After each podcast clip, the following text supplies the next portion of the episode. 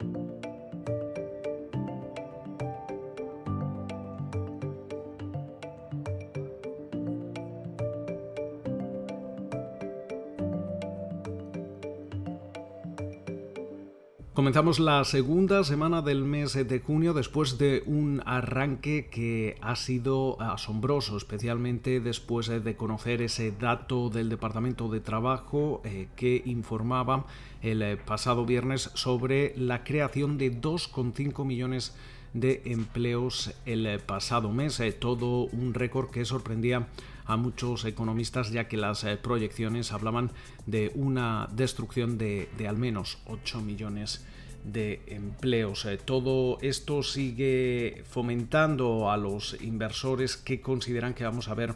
una, fuerte recuperación, aunque todavía queda mucho camino por eh, delante y quizá no hemos eh, terminado de ver lo peor sobre la crisis económica derivada del coronavirus. No obstante, el Nasdaq compuesto volvía a recuperar máximos históricos. El Standard Poor's 500 baja solo un 1%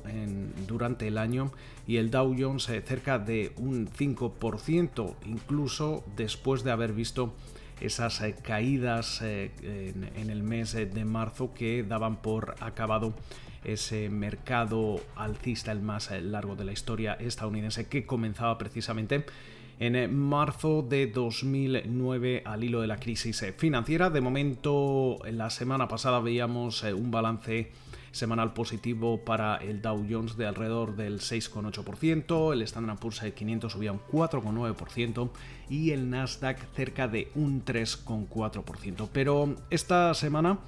comienza con, una nota sombría aquí en Estados Unidos. Eh, se celebra el funeral de, George Floyd, cuyo asesinato por parte de, la policía de Minneapolis ha, provocado numerosas eh, protestas eh, contra el racismo sistémico. En, el país, eh, múltiples ciudades, no solo estadounidenses, sino en todo el mundo, han generado, han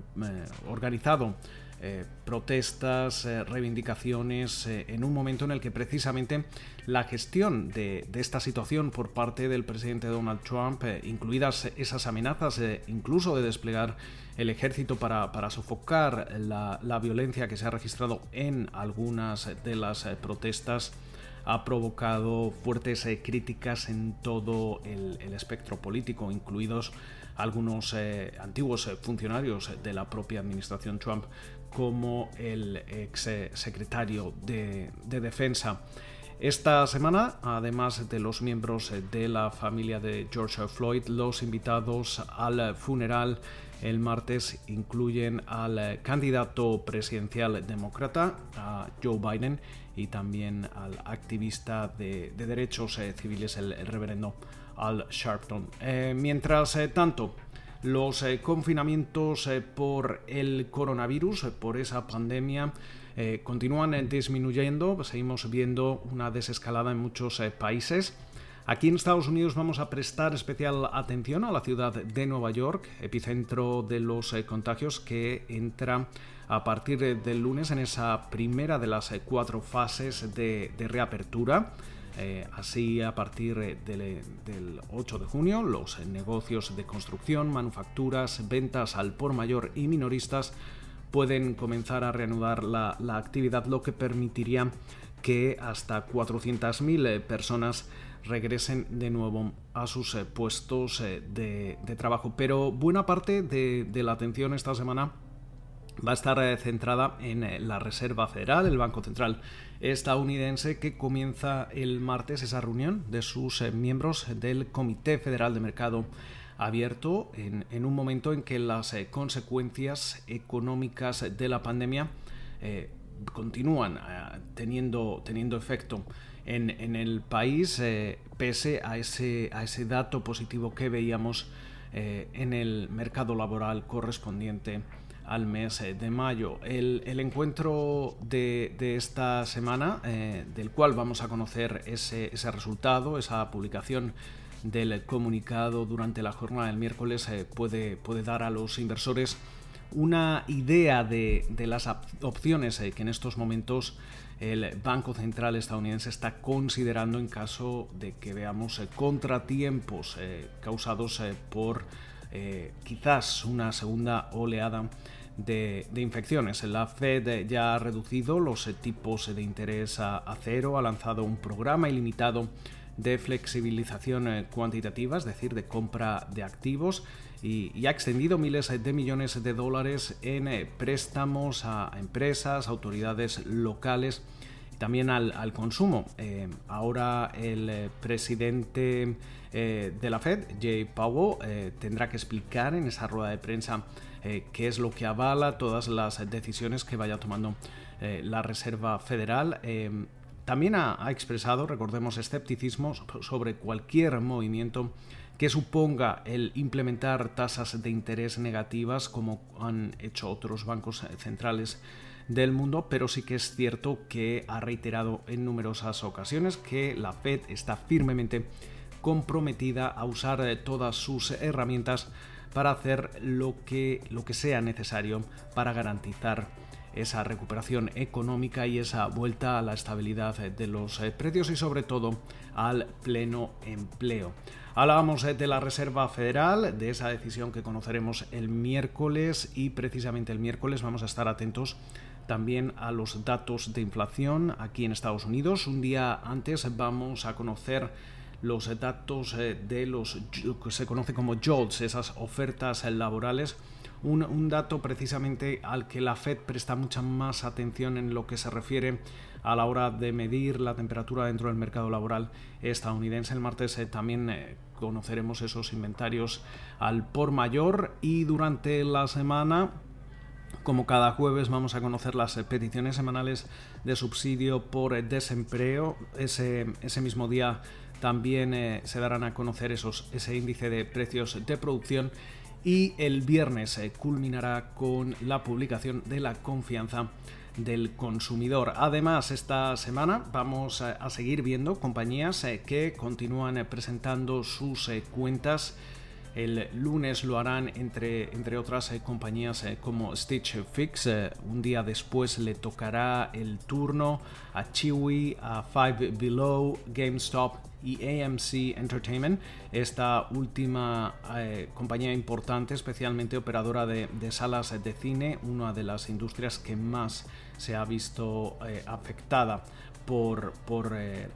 la pandemia. También el, 10 de junio presentan sus eh, cuentas entre, entre otros la minorista Guess y el 11 de junio le tocará el turno a Adobe y Lululemon. Además, eh, ya veíamos la semana pasada, eh, sobre todo, la, salida a bolsa de Warner Music Group, que se postulaba como eh, la, mayor salida a bolsa, lo que llamamos de 2020.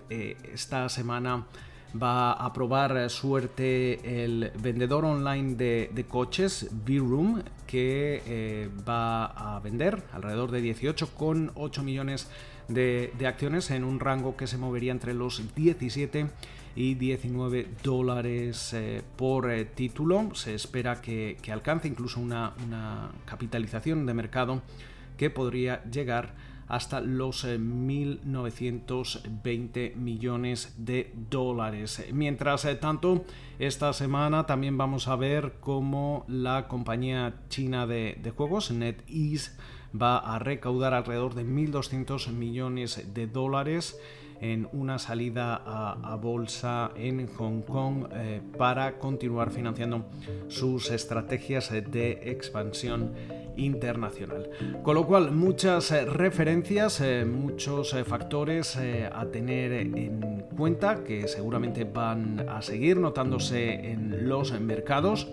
Nosotros eh, se lo contaremos aquí la próxima semana. Esperemos eh, que pasen ustedes una, una, buena semana, valga la redundancia, y nos escuchamos eh, como siempre de nuevo aquí en 7 días en Weekly Call con José Luis de Aro.